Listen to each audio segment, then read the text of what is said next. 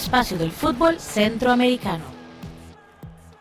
Muy buenas amigas y amigos de Footcast, el espacio del fútbol centroamericano. Estamos en la entrega 119 y hoy con mesa llena. Jonathan Corrales, Randall Sánchez y Francisco Céspedes y vamos a hablar de la final del fútbol de Costa Rica, pero también no solo de, esa, de esos partidos, de esos dos juegos que se vienen, sino también de lo que se vivió en las semis. Así que compañeros, ¿cómo les va?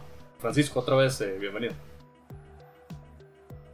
Al José, Jonathan, Randall, pues muy contento de estar por acá de nuevo y, eh, compartir con, con, todos los que nos escuchan y nos ven un poco sobre el fútbol. Randall, eh, como acordamos, ¿vas a hablar más de la prensa nacional o eso no, eso no lo tocamos? Ya, dale, soy, no, mentira. ¿Cómo están amigos? Un gusto saludarlos de aquí en una noche lluviosa pero con ganas de hablar de lo que más nos gusta a nosotros, el, el espacio del fútbol centroamericano. Bueno, en este caso la Liga Costarricense, que es la única que está activa todavía. Bueno, pero también vamos a hablar de algunos elementos del fútbol centroamericano. Ahí tenemos algunas noticias. Jonathan, bienvenido. Hola José, hola Randall y hola Francisco. Un placer estar con ustedes nuevamente en el, en el espacio del fútbol centroamericano y así es, vamos a tocar varios temas que tenemos en, sobre la mesa. Bueno, y el primer tema que vamos a conversar el día de hoy es, eh, bueno, las dos semifinales, vamos a revisarlas. Eh, esa primer semi entre Saprissa y Cartaginés que termina con un 6 a 3, compañeros. Un resultado parece de, de, ser de tenis, ¿verdad? Bastantes goles para una serie que se vislumbraba un poquito más, más pareja por cómo Cartago eh, se acercó, digamos, a ese cuarto puesto en las últimas fechas de la fase regular. Eh, quizá empezamos con, con Jonathan eh, con esta pregunta. ¿Fue tan superior Saprissa como para hacerle seis goles al cartaginés? ¿Qué, tan superior fue el Deportivo Saprissa, Jonathan? Bueno, eh, fue superior, sí, es cierto. Sin embargo, el, el, partido que se juega el domingo anterior fue demasiado determinante al final. Bueno, obviamente es lo que provoca el, el, resultado final tan abultado, ese, ese resultado de, de partido de tenis que usted menciona y viene muy de la mano de un planteamiento de Cartago que salió pues definitivamente muy mal y probablemente afectado muchísimo por, por un, aspecto psicológico que pasó factura en ese partido, tal vez demasiado respeto hacia un equipo como Zaprisa y si Cartago no tenía nada que perder, pues hubiese planteado tal vez un partido un poco más abierto, por así decirlo. Quiso llegar a defenderse y el planteamiento eh, fue deficiente. Y en el segundo tiempo le meten cuatro goles, lo cual pues condicionó demasiado el partido de vuelta, que fue el que observamos el día de ayer. Y en donde, si bien es cierto, Cartago hace un buen partido, viene muy de la mano de un, digamos, un Saprisa que deja de hacer ciertas cosas, eh, sobre todo en, aspectos de, de, ataque, ataques posicionales, la forma en que regaló muchísimo la iniciativa y pues bien por Cartago porque aprovechó, sobre todo en jugadas a balón parado, dejó ver algunos hierros en prisa, pero mm, volviendo a la pregunta, yo diría que en el balance general es claro que prisa fue muy superior sin llegar a ser eh, convincente, ¿verdad? Randall, eh, cuando uno ve el primer partido ve que el primer tiempo termina con empate a cero, usted si, si dejó el televisor en ese momento, regresó a la hora y ve un, un 0-4, este, ¿qué puede uno pensar de, de ese momento del cartaginés? Un, equipo que venía en ascenso en las últimas dos, dos tres fechas del, del, cierre de la fase regular, que juega un primer tiempo que mantenía el cero atrás, era muy importante por el tema del gol de visita y que de repente en un tiempo se anotan cuatro. ¿Qué podemos decir de un equipo que tiene como punta de lanza un jugador de los mejores del país como Marcel Hernández? José, yo, yo creo que, que con Cartago pasaron dos, varios factores hasta sociológicos. Yo creo que se denota que es un equipo inexperto. La Cartago tenía 11 torneos de no clasificar a, a, una segunda ronda. Y esto para ellos, inclusive lo vimos en, el partido de clasificación contra Guadalupe, que la gente pitaba en las afueras del estadio, eh, rompiendo inclusive algunos protocolos, ¿verdad? Eh, emocionados porque Cartago volvió otra vez a una fiesta grande, a, colocarse donde ellos dicen que deberían estar como el cuarto equipo grande del país, ¿verdad? Al menos en afición.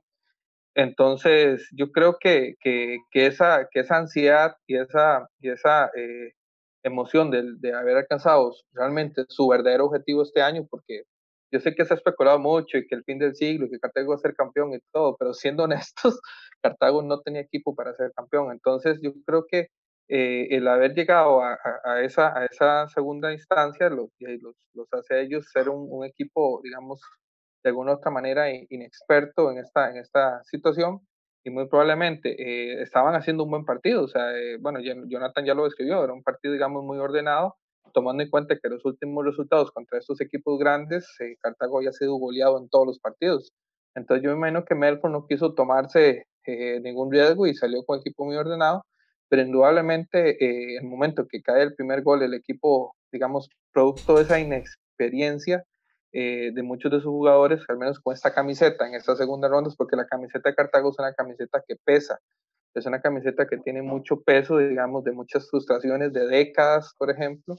Entonces, a, los jugadores les pesa demasiado. Entonces, muy probablemente eh, es, eso les pasó factura y, y, se cayeron, se cayeron estrepitosamente eh, al punto de que, como usted lo dice, uno paga el televisor en el segundo tiempo primer tiempo, inclusive los primeros minutos del segundo tiempo, y después ve un 4-0, uno dice, ahí fue un, accidente, digamos, de esos que suelen pasar.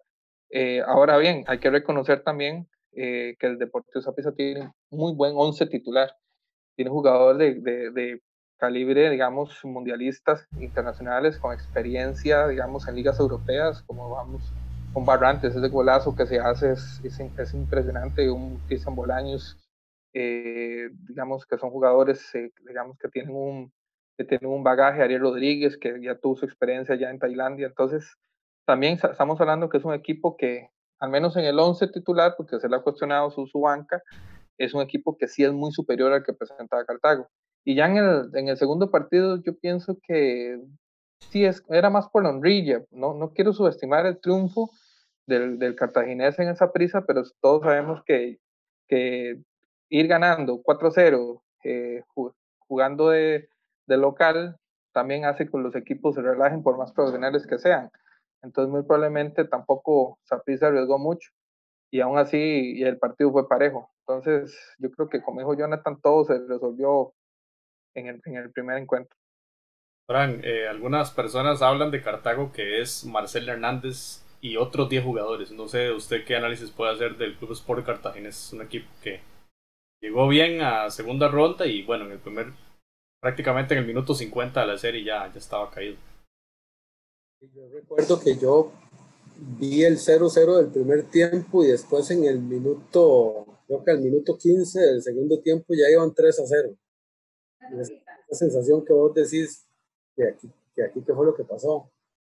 Eh, yo creo que Cartago es el cuarto lugar más flojo que ha llegado en los últimos en los últimos torneos. O es que no, no dio la pelea, pero ni las primeras de tanteo. Eh, y, puede que esa clasificación que, la, la, sacó también con sangre en el último juego, eh, no sea realmente un reflejo de un equipo que estaba en buenas condiciones para enfrentar esta, esta fase.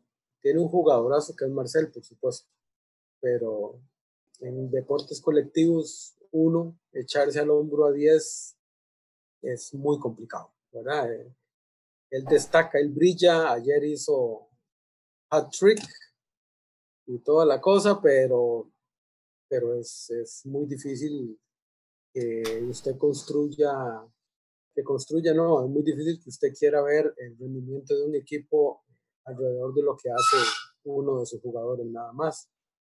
Y me parece que, igual que hace muchos años, Cartago necesita, necesita trabajar mejor, necesita tener un equipo que, que eventualmente pueda llegar a estas instancias un poquito más cómodo y no con tanta, no con tanta penuria y no con tanta dificultad. Sigue siendo un equipo grande del país, yo creo que más, más por tradición que por otra cosa, porque hace muchos años realmente que es, es un equipo que tiene un rendimiento muy, muy pobre se le habían negado las últimas semifinales y ahora esta se le dio, pero no supo aprovechar el momento, sobre todo ese partido en casa con ese marcador tan desastroso. Pero bueno, ya pasó y quedará el, aprendizaje para, para lo que venga en el próximo torneo. Ahí leíamos a nuestro amigo Luis Quiroz en su cuenta Twitter, decía Marcel Hernández llega a 46 goles con el Cartaginés y está a 13 tantos de Claudio Chicha que tiene 59 entre los artilleros históricos extranjeros en el cuadro eh, blanquiazul. Jonathan, qué, qué rápido, ¿verdad? Para, para el jugador cubano estar tan, tan cerca de un referente histórico como Claudio Chicha. Dice mucho de, de esto y bueno, eso sí, los rumores dicen que va a cambiar de club. Hay que hacer una pausa ahí porque esos rumores vienen de hace dos, tres temporadas, ¿verdad? Cada vez que termina un campeonato, los demás clubes eh, hacen, hacen números con Marcel Hernández, Jonathan. Sí, bueno, Marcel, si estás escuchando, hay un club en el norte del país que está en busca de un delantero. Em, lo, lo, van a apreciar muy bien ahí.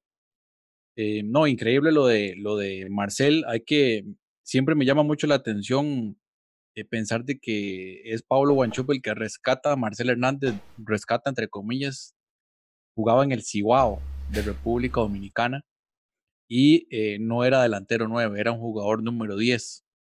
Eh, era un, digamos, un, creativo, por así decirlo. Entonces, si ustedes se fijan en el, en el juego de Marcel Hernández, él no es el típico delantero 9 que está en el área todo el tiempo, sino que es un jugador que baja al medio campo, intenta conectar con, los mediocampistas, eh, intenta abrir el juego, crear, o sea, e, es un jugador bastante completo para ser un delantero. Yo le digo casi un, un, 19 por esa, esa combinación que tiene, que es, es muy difícil de conseguir. Y además de esa, esa situación de que él no todo el tiempo está dentro del área, pues ha estado ahí en los últimos torneos peleando el liderato. Entonces eso todavía habla muy bien, habla todavía mejor de él y además de, de su aporte en goles, también en asistencias, que tal vez esta temporada no tiene tantas, pero sí en otras, en otras temporadas ha tenido también una cuota en asistencias bastante buena. Eh, Byron Bonilla, y bueno, aquí quiero saludar a, a nuestro amigo Alex Altamirano, eh, aficionado de la RT Jalapa allá en Nicaragua que ahí estaba al tanto de la transmisión y que quería eh, escuchar este episodio 119 y lo, saludamos también a Camilo Velázquez allá en Fútbol Nica. Sabemos que ha habido una gran atención mediática en Nicaragua por el tema de Byron Bonilla. Eh, Francisco y Randall, ¿qué opinión podemos dar de, de, este jugador?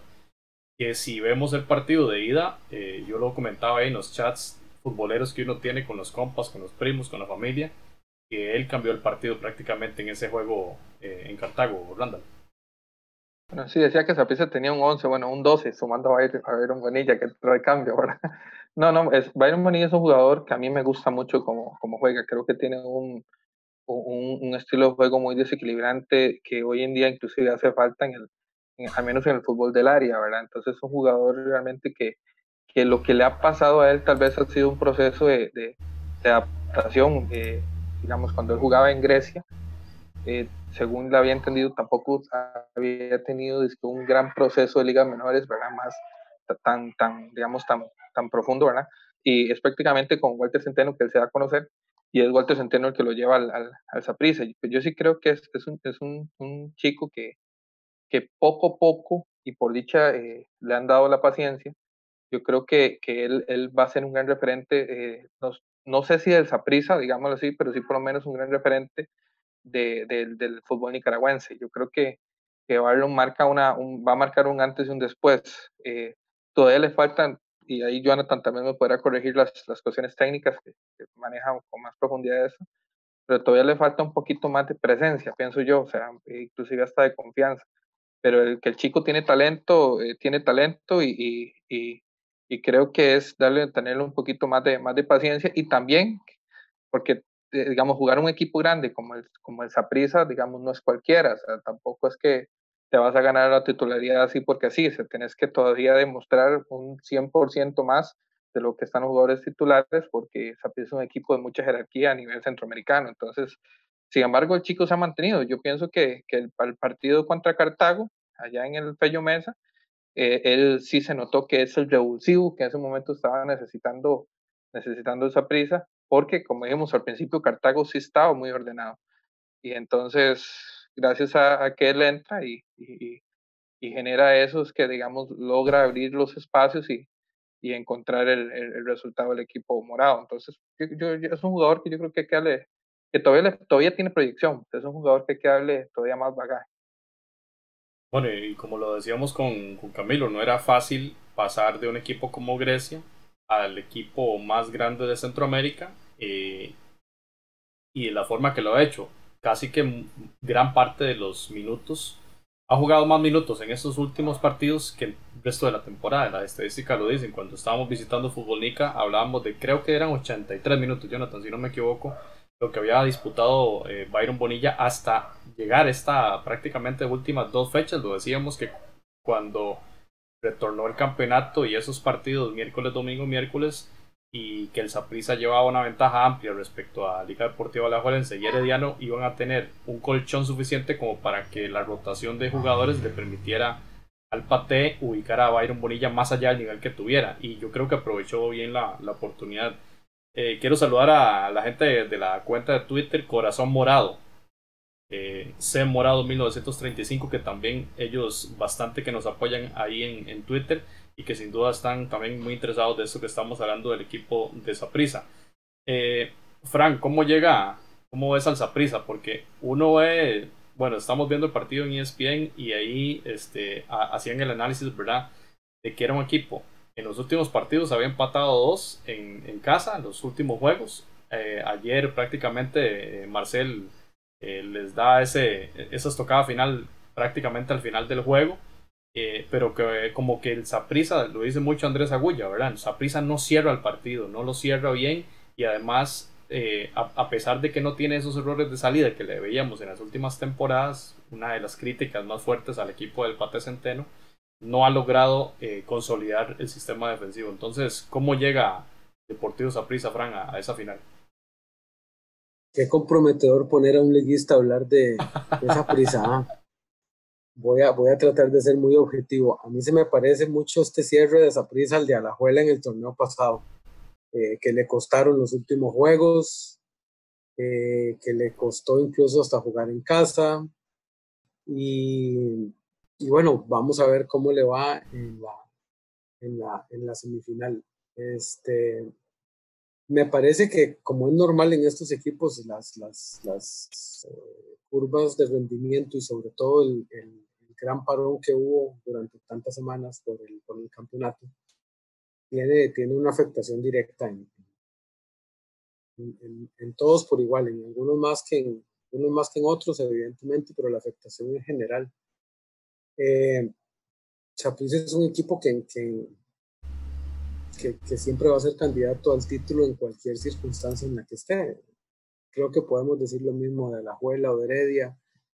Prácticamente cualquier equipo que tenga chance de llegar a una fase final, pues siempre va a tener opciones de pelear por el título. Eh, vuelvo con las comparaciones, como dicen, son a veces son odiosas pero necesarias.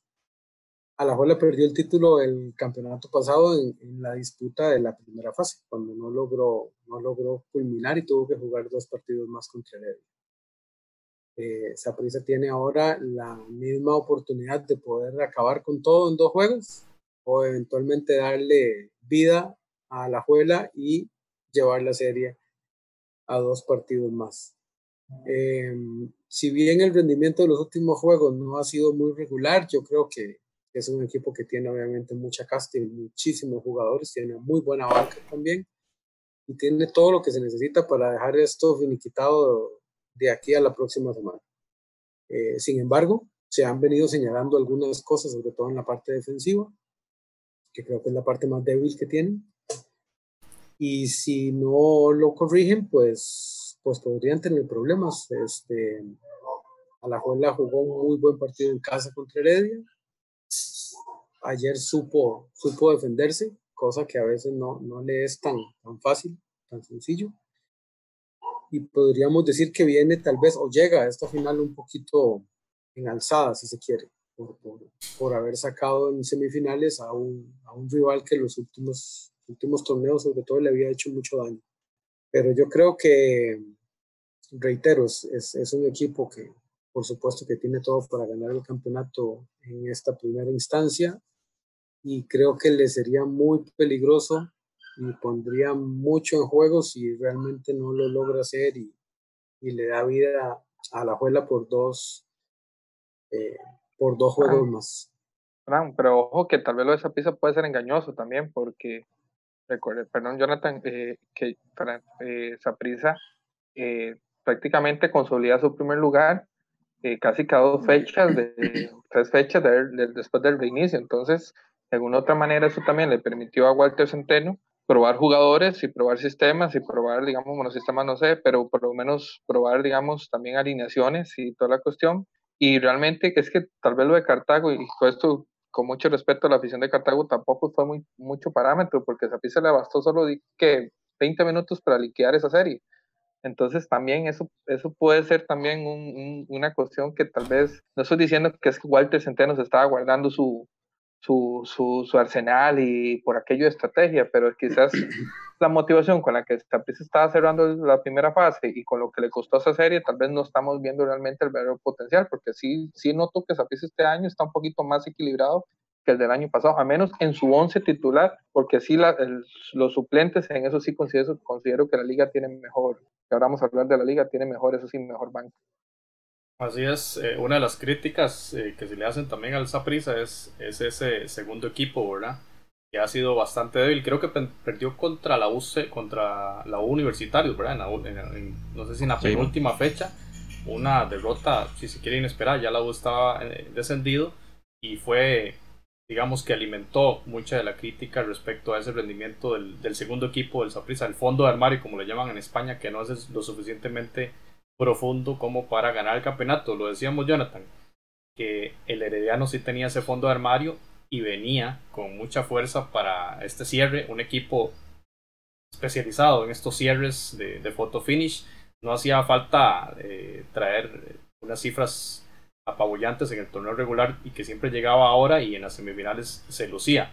Y venía contra una Liga Deportiva Alajuelense que también venía, como lo anunciábamos acá, en un modo herediano, ¿verdad? En las últimas fechas quizá ya un poquito jugando ahí, no tan fuerte como en la temporada que, mencionaba Francisco ahora, que intentó de nueva cuenta ganar el primer lugar y que venía como, como favorito, pero ¿Cómo analizar, Jonathan, esa, esa serie de Alajuelense contra Herediano? Que bueno, en ese primer juego, eh, ese 2 a 0 fue realmente, bueno, fue el marcador global, finalmente. Sí, y la diferencia acá es que Herediano, luego del partido de ida, se vio en una situación que no se había visto durante las finales de la temporada anterior. Es una situación de desventaja en la que tiene que ir a proponer el juego entonces, eh, pasamos de un hecho de que el, año pasado decíamos, eh, Yacone, eh, un estratega espectacular, eh, Carevic no supo leer o interpretar el, sistema de juego de Yacone, y ahora Yacone mantiene su misma línea, pero en este partido ahora los comentarios son negativos hacia Yacone, que es muy defensivo, que no tenía ideas claras y todo esto pero es el mismo equipo que había, venido jugando, es el mismo estilo.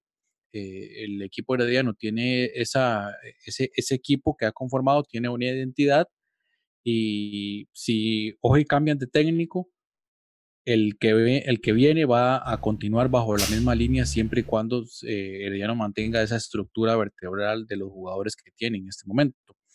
Eh, y por, por el lado de la abuela, por supuesto que muy bien en ese primer partido, sobre todo ese primer partido, empezó a hacer cosas muy interesantes. La presión que ejerce eh, a la Juelense sobre Herediano fue muy buena, le trajo muy buenos réditos y saber aprovechar las oportunidades. Por ejemplo, el partido de Alex López fue muy bueno, un jugador que ha sido altamente criticado en Costa Rica y que en este partido lo hizo muy bien. Esa temporada ha estado bien Carevic ha estado haciendo algunos movimientos tácticos para darle un poquito más de libertad en ataque, es decir, que pueda tocar el área rival, porque era algo que eh, por, su, posicionamiento en el terreno de juego, Alex López quedaba muy atrás en la jugada de ataque, entonces eso le imposibilitaba tal vez tener un poquito más de, protagonismo, pero ahora lo está teniendo y eh, pues enhorabuena por él también. Y por supuesto con la actuación que, que está teniendo jugadores como Ariel Lassiter, que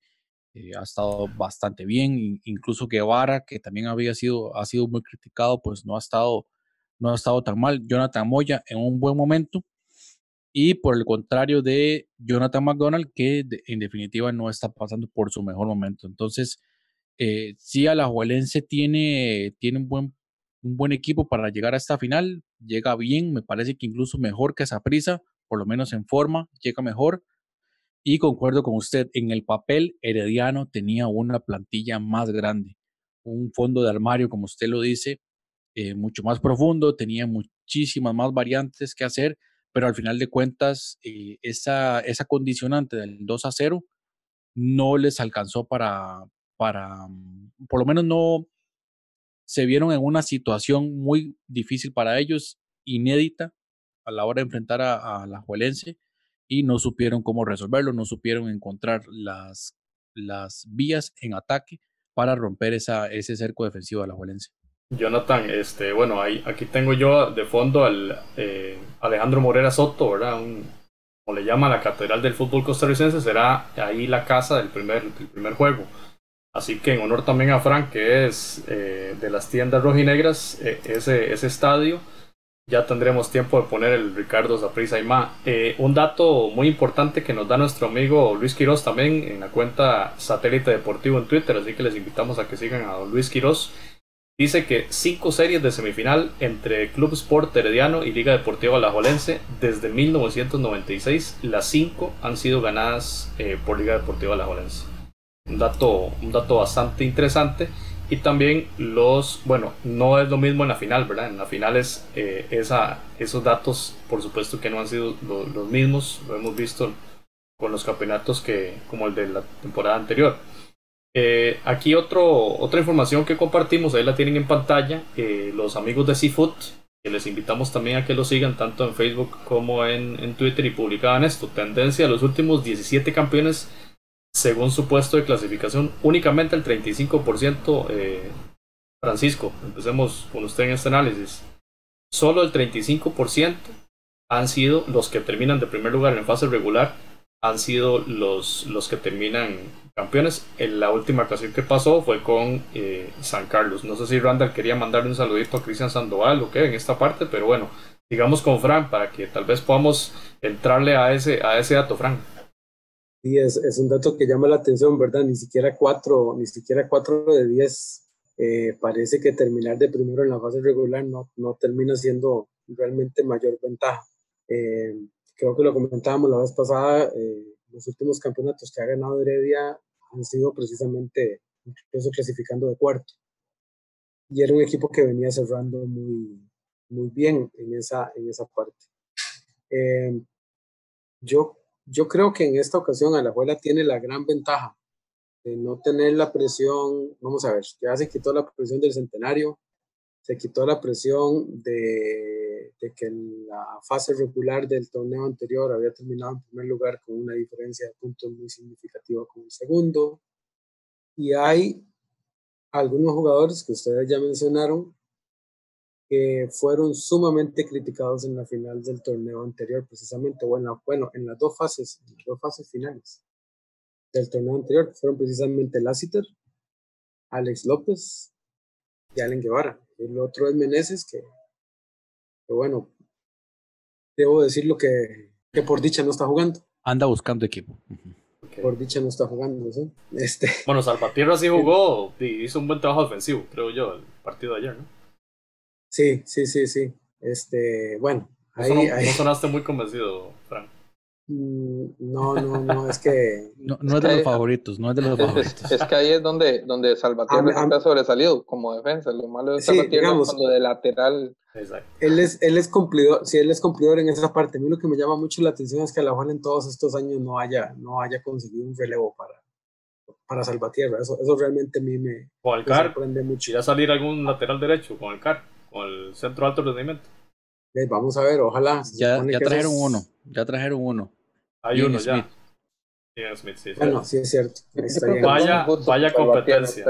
Vaya competencia. Bueno, pero hasta ahora, después, después de cuántos años, ¿cuánto tiene Salvatierra digamos, de estar en ese, espacio. Y, digamos que no, no, lo lograron sacar de la, de la liga menor, digamos, en la liga menor no lograron encontrar ese perfil y han conseguido ahora un excelente fichaje, por supuesto.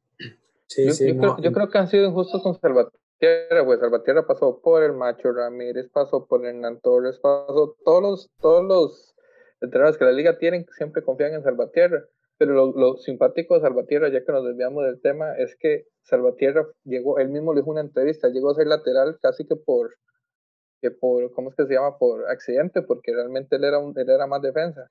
Eso significa que, mami, el, hombre ha tenido que cumplir en una posición donde yo creo que no fue formado y todo. Entonces, algo tiene que todos los entrenadores que han pasado y que han sido buenos técnicos siempre han confiado en él. Entonces, contrario a Meneses, que sí lo han, lo han sacado el equipo, lo han vuelto a recontratar antes y van ese vaivén. Pero sí, lo que pasa es que la afición liguista, cada vez que pierde eh, un torneo importante, pues se va contra esas figuras que ya mencionó Frank.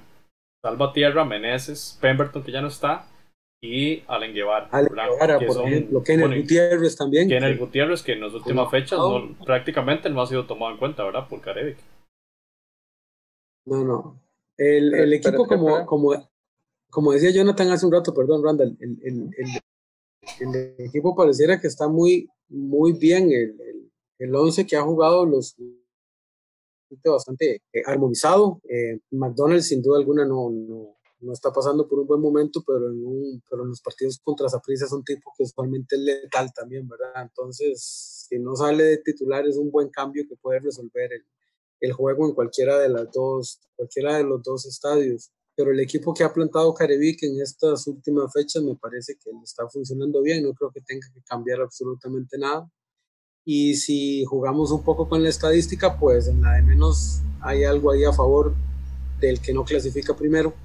Bueno, ya lo, ya lo veremos a partir del, del fin de semana. Eh, me parece que a la Juela le ha servido arrancar en casa. Yo siempre he creído, este, eh, bueno, obviamente no, no, obviamente no seré el único que lo ha pensado así, eh, a mí me parece que el hecho de cerrar en casa a veces es muy engañoso. A veces es medio, medio tramposo y es medio tramposo cuando usted pierde de afuera, fue lo que le pasó. O sea, cerrar en casa es muy conveniente cuando usted viene con un empate tal vez. Y si viene con un gane, pues ni qué decirle. Pero si usted pierde afuera, cerrar en casa es, es bien complicado porque conforme pasan los minutos la presión aumenta es cierto que no está el público en las graderías ahora y que eso le, le quita mucha intensidad y le quita mucha emotividad a todo lo que pasa en la cancha, pero definitivamente para el jugador de Alajuela en este momento creo que hay un estado mental más este, conveniente y más, más propicio para poder solventar estas etapas que el que había en el campeonato pasado. Randall, este, no sé si viste cuando sacaron a Jonathan McDonald no sé si viste que, bueno, de nuevo las, las cámaras obviamente van sobre él. Lo enfocan cuando sale, cuando no se no le da la palmada al, al DT. Lo enfocan cuando hace el berrinche. Lo enfocan cuando se sienta en la grada y cuando tira, tira los tacos. ¿Cómo, podemos ¿Cómo podríamos pensar en McDonald's? Digamos, en ese momento, no sé si fue el minuto que faltaban 15, 20 minutos para terminar ese partido. No estaba decidida la cosa y él eh, bastante enojado con una sesión técnica. Yo, yo sé que los delanteros pues suelen, suelen ser así, ¿verdad? De que no les gusta salir, quieren jugar todos los minutos, pero ante una circunstancia así, ¿usted cree que Carevic eh, interprete, digamos, que hay algún roce con él? No, sé cómo, cómo interpretar ese, ese berrinche de, de McDonald, que nos recordó mucho aquel episodio, bueno, no, no fue tan grotesco como aquel episodio como, como el, el famoso taco de, de Mac.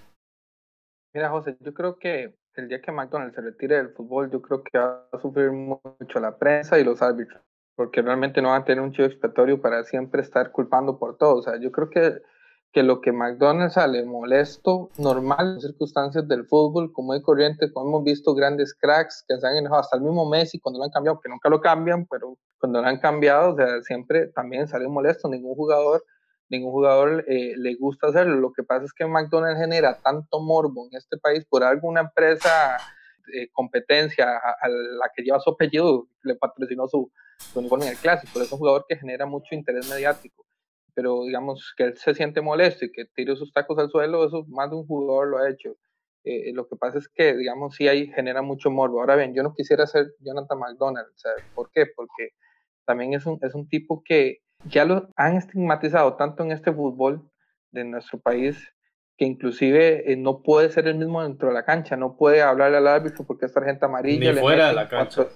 Ni fuera. o sea, la, tarjeta amarilla que le sacaron en el clase, ojo, no soy liguista y no, y no soy McDonista. Es como en ese restaurante, pero tal vez como ahí, pero no. Pero lo que, lo que digo yo es, digamos, que fue ridícula.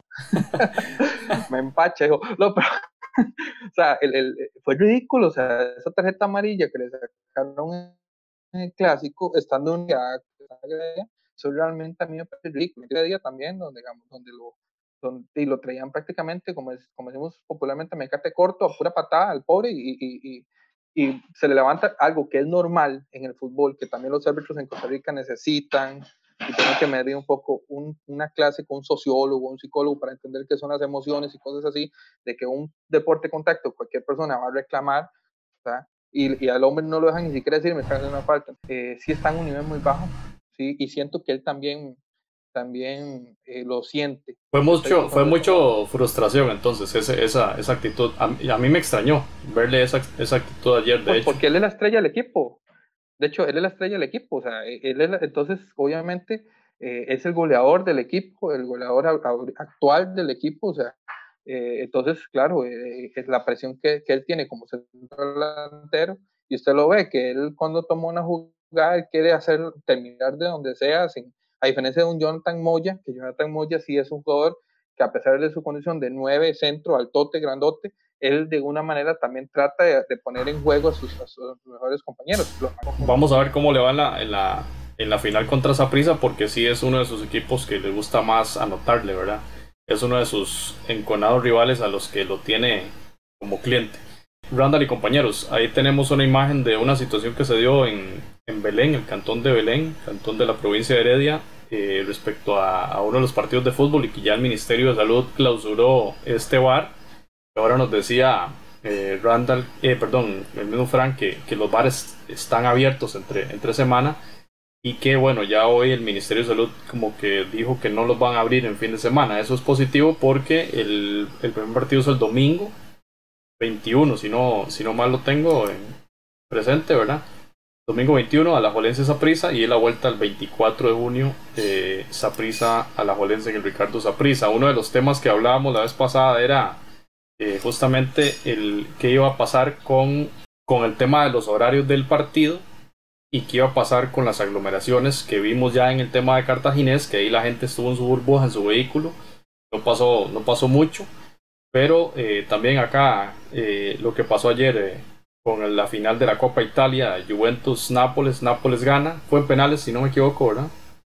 Y la ciudad del sur de Italia pues se tira a festejar, ¿verdad? Gattuso ahí ganando uno de sus primeros títulos y bueno, la OMS sale, sale a, a pegarse la regañada y a decir que qué lamentable este acontecimiento. ¿Cómo ven chicos? puede llegar a pasar acá. Ponemos de nuevo el, el, tema en la palestra, pero ya hay un antecedente y, y ha pasado en, en, el país de Italia. Bueno, ya pasó en un bar en Belén. ¿Cómo lo ven, compañeros? Bueno, han pasado algunas cosas interesantes. Por ejemplo, en la Liga Española hemos visto que el mundo se abraza tranquilamente. En la gradería sí, los jugadores están separados, pero usted ve que algunos se quitan la mascarilla y realmente se siguen ciertos lineamientos, pero tampoco es tan estricto tal vez en Alemania han seguido un poco más eh, a, la, a, la, línea de lo que, de lo que está, de lo que estaba escrito en el protocolo. Y compañeros, interesante una situación que se dio en, en Inglaterra, por ejemplo, que hago mención de, eh, con todo esto, ¿verdad? Es, es todavía una posibilidad que pueda ocurrir en Costa Rica. Que bueno, eh, mañana juega Tottenham Manchester United. Ahí está los, los eh, la, la, reanudación del, del, torneo para estos dos. La semana pasada, el viernes, jugó un amistoso el Tottenham contra el Norwich. Resulta que uno de los jugadores del Norwich sale positivo de coronavirus el día sábado y eh, muchos de los aficionados entonces decían, bueno, ¿qué va a pasar con, con toda la gente que estuvo involucrada en el partido? Tienen que ir a cuarentena.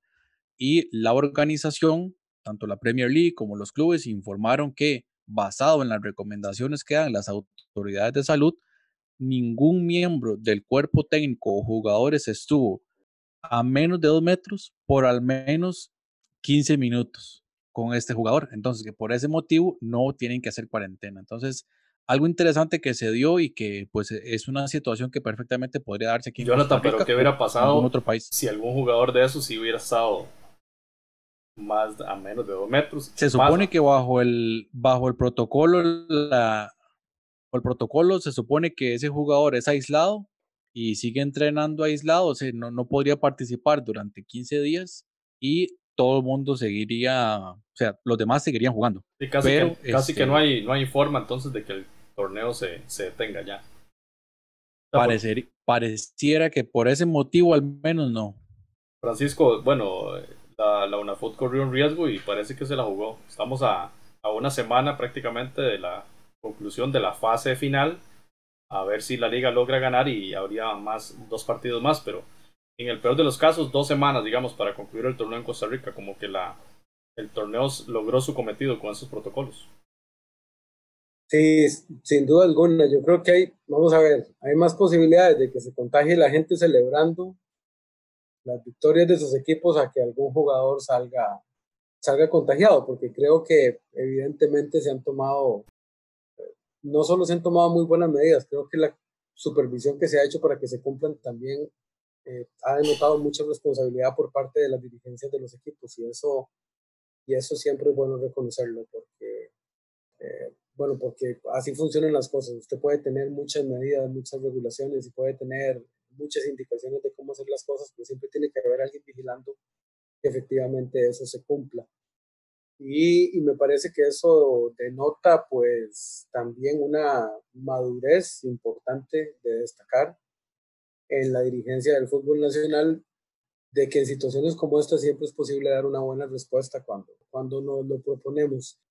Y con respecto a las celebraciones, aquí, aquí ahorita lo que estamos evitando es la celebración del domingo, nada más, porque el miércoles los bares van a estar abiertos en la noche y va a haber gente viendo los juegos en los bares. Y, nosotros, pues no es que nos comparemos con los italianos ni, ni mucho menos, pero tenemos esa sangre latina que corre por nuestras venas y es bien difícil no festejar, no alegrarse, no celebrar con la persona que está al lado.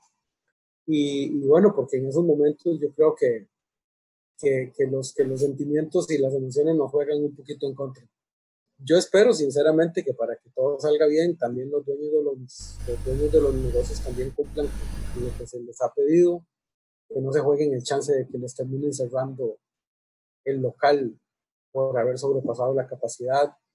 Y ojalá que, que la gente pues busque la manera de celebrar, que no traiga después consecuencias eh, como otras que ya hemos visto en otras eh, en otras celebraciones donde ha coincidido gente que viene de diferentes lugares.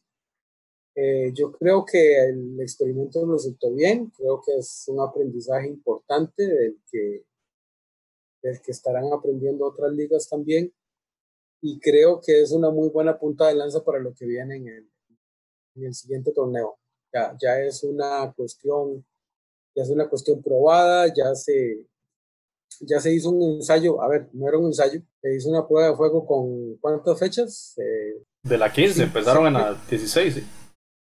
Cinco o seis fechas, más o menos, y, la, y la fase final, ¿verdad? Entonces, Francisco, vea la imagen que tenemos ahí a la par. Liga Deportiva La Jolense, 101 años, usted como liguista, ¿qué le, qué le significa esa, esa imagen? Pues para mí es una pues para mí es una gran satisfacción que el equipo tenga toda esa trayectoria. Para mí le quita, vamos a ver, le quita también mucha presión a todos con el tema del centenario y esa cuestión de que prácticamente había que ganar o ganar un campeonato porque si no, eh, porque si no todos éramos un poco de fracasados eh, si no lo conseguíamos. Eh, Randall hace un rato mencionaba algo relacionado con, con el aspecto este, psicológico y emocional que que se le carga mucho a los, a los jugadores, sobre todo. Yo no, no digo que los dirigentes no, pero sobre todo a los, a los jugadores. Y yo creo que, que está muy bien empezar a celebrar los 101. ya los 100 ahí quedaron para, para la historia. Y me parece que, pues que la es un muy, un muy digno representante del, del, fútbol tico es, es, un equipo que nos ha dado muchas alegrías, no solo a los, no solo a los liguistas, sino en general creo que a toda la afición del país. Mira la, la, las, las, celebraciones o las felicitaciones que le mandaron a la liga el día de hoy en redes sociales. Ahí las ponía, ahí las ponía la, la, cuenta de Twitter de la Juelense. Ahí está el municipal Turrialba que está en segunda división. El equipo de Municipal Grecia, un equipo prácticamente vecino de, de Liga Deportiva Alajuelense, el Club Deportivo FAS de Santana, un club histórico de, El Salvador, también le mandaba las felicitaciones a, a la Alajuelense. Esta, increíble, el Club Deportivo Olimpia, eh, uno de los clubes más grandes de Centroamérica, si no me equivoco, el club con más afición en el área centroamericana, un histórico también. Y estas cosas me parecen a mí muy, muy buenas rescatarlas porque a veces nos peleamos, ¿verdad? Como aficionados, que usted va con una camiseta, yo con la otra y, y a final de cuentas eh, de, los clubes están en el mismo negocio, son, de cierta forma son hermanables, ¿verdad? Vean esta imagen de, del Deportivo Saprissa, ahí con, con el logo del Alajuelense, los 101, y aparece ahí la leyenda Alejandro Morera Soto, eh, un detallazo de parte del Saprissa, los equipos que se verán las caras en esta final. Y la cuenta del Arsenal eh, en español mandaba también una felicitación a, a la Liga Deportiva Alajuelense, un club, eh, como usted decía, Francisco, de los más grandes del área. 29 títulos de primera división en Costa Rica, dos Copas de Campeones de la CONCACAF, la última fue en el 2004 en una serie finalísima contra el Deportivo Saprissa, una final increíble que se vivió en el Alejandro Morera Soto. Tres copas interclubes de UNCAF, 96, 2002 y 2005. Y un campeonato de Centroamérica y el Caribe en 1961. Hablábamos con Gerardo Coto Cover hace un rato. Un saludo a Gerardo, el zar de las estadísticas. Lo pueden seguir ahí en, en Facebook. Y Gerardo nos decía que este torneo, a pesar de ser anterior a la, a la fundación de la Confederación, CONCACAF fue fundado en 1963 si se trata, y él lo contaría como un torneo oficial. En aquel momento esa era la confederación que existía, la Confederación de Centroamérica y el Caribe, y eh, quedó campeón en ese torneo en Liga Deportiva La Jolense. Así que un club histórico con figuras de mucho peso. Ustedes pueden ver ahí en la, en la página web del, de la Liga Deportiva La Jolense un repaso histórico de todas sus figuras, entre las que podemos mencionar Alejandro Morera Soto como una leyenda, jugador del FC Barcelona, jugador en el Español, jugó en el Hércules y por supuesto que vino a jugar a, Liga Deportiva Alajuelense. Hay que, ojalá que hay, alguien luego haga un, documental sobre Alejandro Morera Soto, una figura eh, nacional muy importante, diputado de la República, gobernador de Alajuela entonces, muy interesante la figura de Alejandro Morera Soto, el, el que lleva el nombre eh, el, estadio del Alajuelense, Juan Ulloa. No sé, hasta, hasta la aparición de, de Keylor Navas, digamos que ya digamos, rompió todo, todo, todo listón que había con sus tres Champions, hasta, ahora, hasta ese momento es la máxima figura del fútbol de Costa Rica histórica, todos los tiempos.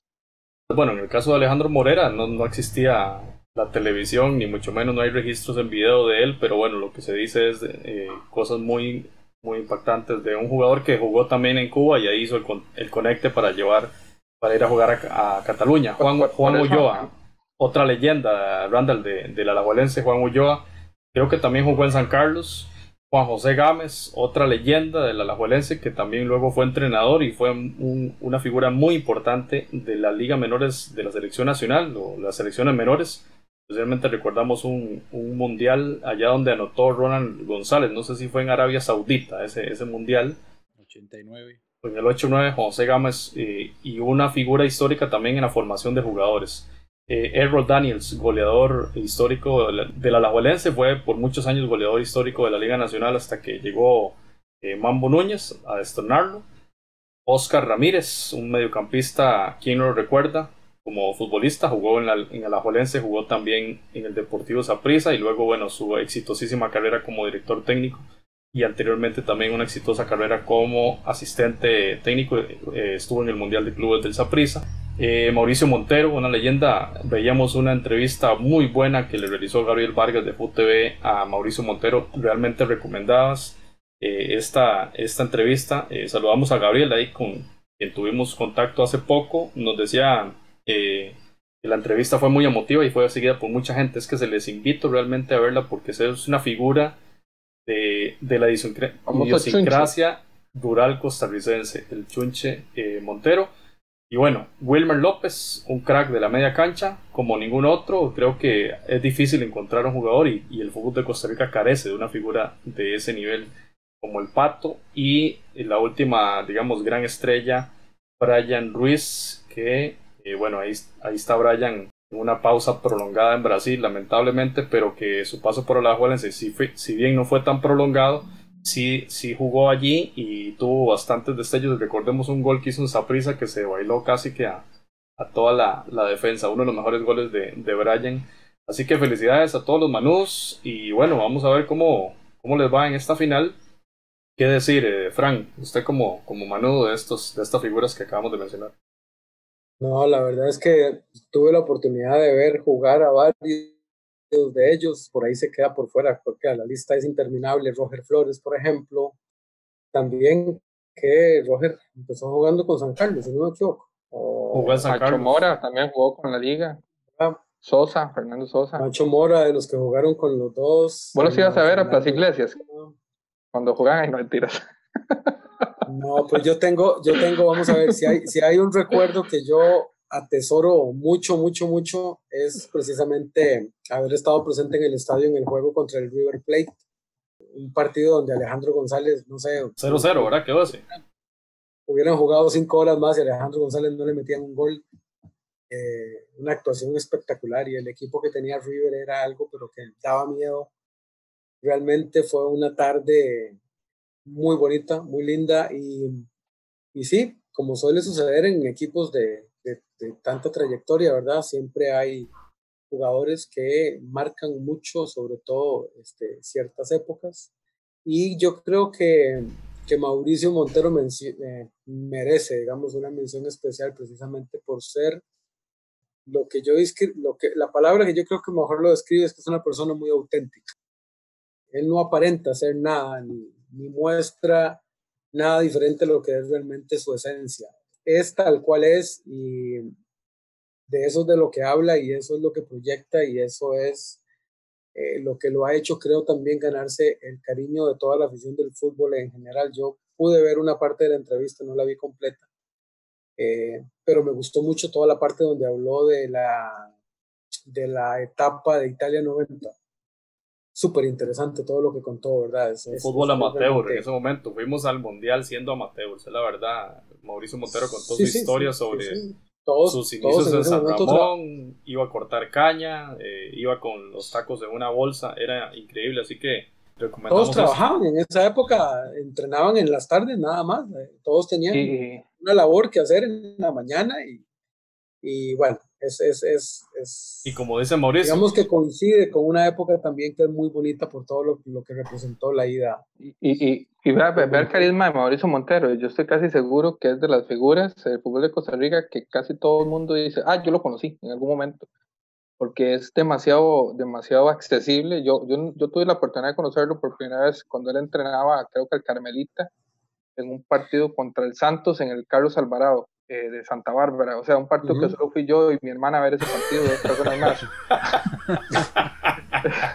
Entonces, en el Carlos Alvarado. sí, sí, pero es una anécdota bonita. Y yo tuve la oportunidad, entonces mi hermana tenía, estaba ligada un poco al Nafut y, y, yo fui y lo conocí. Y el hombre, aún en un partido complicado, siempre muerto de risa y, y, muy humano y muy agradable. Realmente eh, uno, uno, uno, uno, esperaba, digamos, está en partido oficial y su equipo no sé si ganó o perdió, era tan malo el partido que ni siquiera me acuerdo quién ganó, pero, pero su carisma y, su, y su, su, esencia como ser humano, yo creo que, que trasciende lo artificial y lo de marketing, realmente hay una, una cuestión auténtica de él, se habrá enojado en algún momento, como una vez que lo que habló y lo sacaron de la liga injustamente, ¿se acuerdan? Cuando era asistente técnico de... Sí, sí, Pero es que ha, estado muchas, auténtico de él. En muchas posiciones y lo han sacado de todas. Sí, y ahí está, y siempre, seguirá siendo el mismo Chunche. Creo que es el único liguista que los apistas quieren.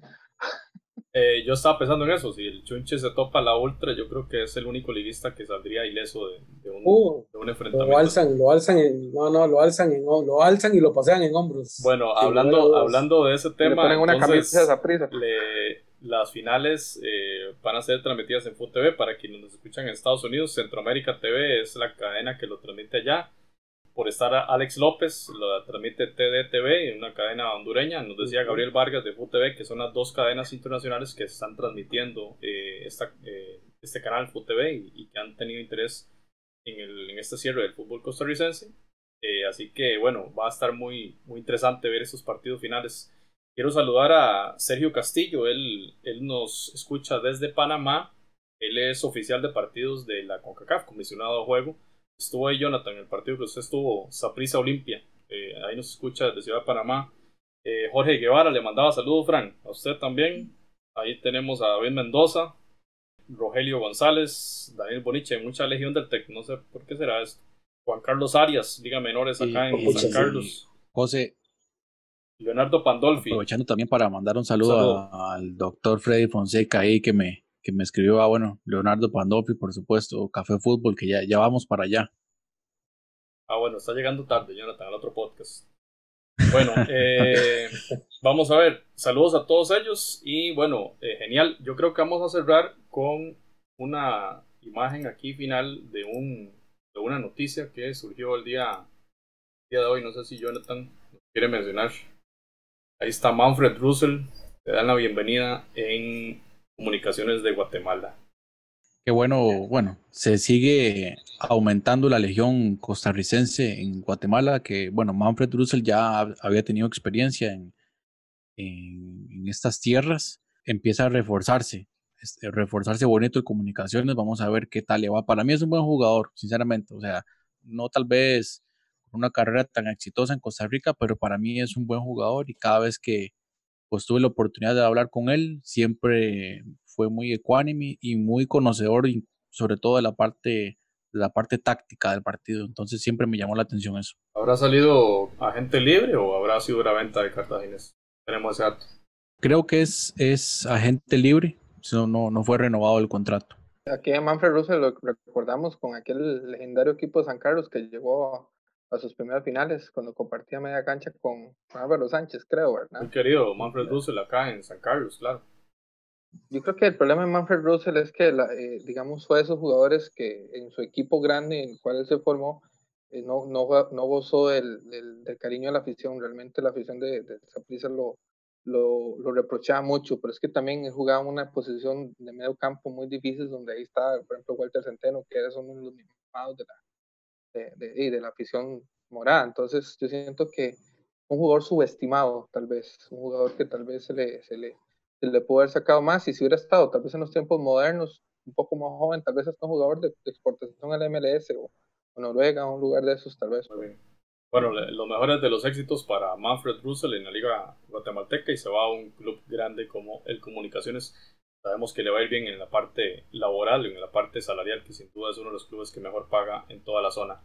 Jonathan, Frank, Randall, muchas gracias por este, esta entrega 119 de Foodcast. Creo que ha estado muy interesante y bueno, nos vemos después para conversar cómo, cómo vimos la, la final, la fase final. Así que muchas gracias. Un placer, compañeros. José, Jonathan, eh, Frank, realmente siempre un gusto y, y cada vez se nos está haciendo más, más amenas estas conversaciones, ¿verdad? Por, por, la, por el maravilloso mundo. No le tiraste nada a Cristian Sandoval, no le dijiste nada a Sandoval y, bueno, tanto que habló a la, previa. Frank, eh, muchos éxitos ahí con Alajuelense, ojalá que el corazón no, pero le, vaya le Puedo decir, le puedo decir, perdón, a, Cristian Sandoval que no me gustó el comentario que hizo sobre San Carlos. Okay. Que San Carlos ganó justamente su campeonato y que a él no le guste y ahí son otros 100 pesos. Fue primer lugar en la, en la, fase regular y luego quedó campeón. Muy bien. Eh, Frank. Yo quiero decir que no hemos ganado nada, y no me maten el aguizote, no me maten el aguizote, eh, yo no veo la 30 todavía en las vitrinas, así que calma pueblo y esperemos que, pase lo que tenga que pasar. Se están convirtiendo como la una de Cartago ustedes. Una sección clásica, la camiseta Jonathan, no hablamos de la camiseta Jonathan, a ver si muestra el escudo. Saludo, a Pablo que está bastante triste por... Eh, la eliminación de Cartago. De Cartaguito, él dijo Cartaguito, sí. La, la, legión brumosa en El Salvador va creciendo. Y este, saludo a Orlando González que también nos escucha. Eh, bueno, compañeros, un placer y nos vemos después. Footcast, el espacio del fútbol centroamericano.